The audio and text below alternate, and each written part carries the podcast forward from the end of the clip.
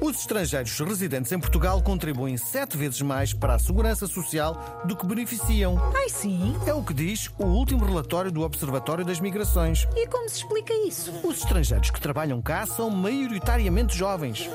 Portanto, descontam no salário e não recebem pensões. Mas isso é fantástico! Bem, com o passar do tempo, hão de envelhecer e reformar-se. Epá, não!